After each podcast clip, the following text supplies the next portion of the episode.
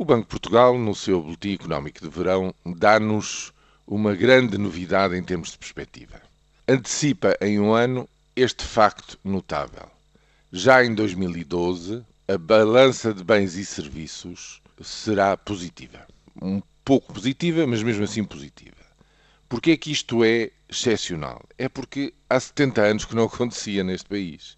A última vez em que isto aconteceu, ou seja, que o conjunto dos bens e serviços exportados ficou acima dos bens e serviços importados foi durante a Segunda Guerra Mundial.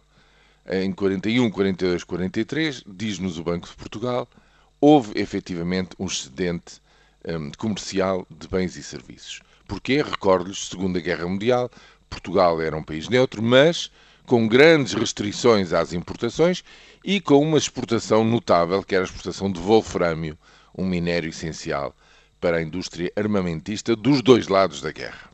Não voltou a acontecer em sete décadas. Volta agora a acontecer porquê? Por força e por, como resultado dos grandes sacrifícios que os portugueses estão a passar. Sacrifícios em termos de redução do consumo, de aumento das suas poupanças e também de uma quebra notável, infelizmente já em cadeia vários anos a fio, do investimento. E o preço que se está a pagar, o enorme preço social que se está a pagar de tudo isto, não são só, digamos, restrições e, e redução do nível de vida de muitos portugueses, mas, sobretudo, está-se a pagar em desemprego. Isto quer dizer o quê? Quer dizer que o primeiro grande objetivo, que era livrar a economia portuguesa da necessidade de ser financiada de fora, numa parte substancial, todos os anos, esse primeiro objetivo, esse grande objetivo, em larga medida está conseguido.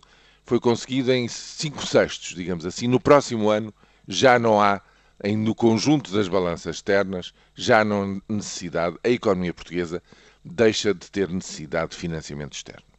Portanto, esse objetivo de estabilização está a ser efetivamente conseguido, mas à custa de um enorme enfraquecimento do tecido empresarial, nomeadamente de todas aquelas empresas que trabalham para o mercado interno. Portanto, a partir de agora, é perfeitamente claro que uma mudança de rumo que, eh, no fundo, volte a permitir um crescimento económico está na primeira linha das necessidades e deverá seguramente estar, terá de estar, na primeira linha das preocupações tanto do governo de Portugal como dos seus parceiros na Troika.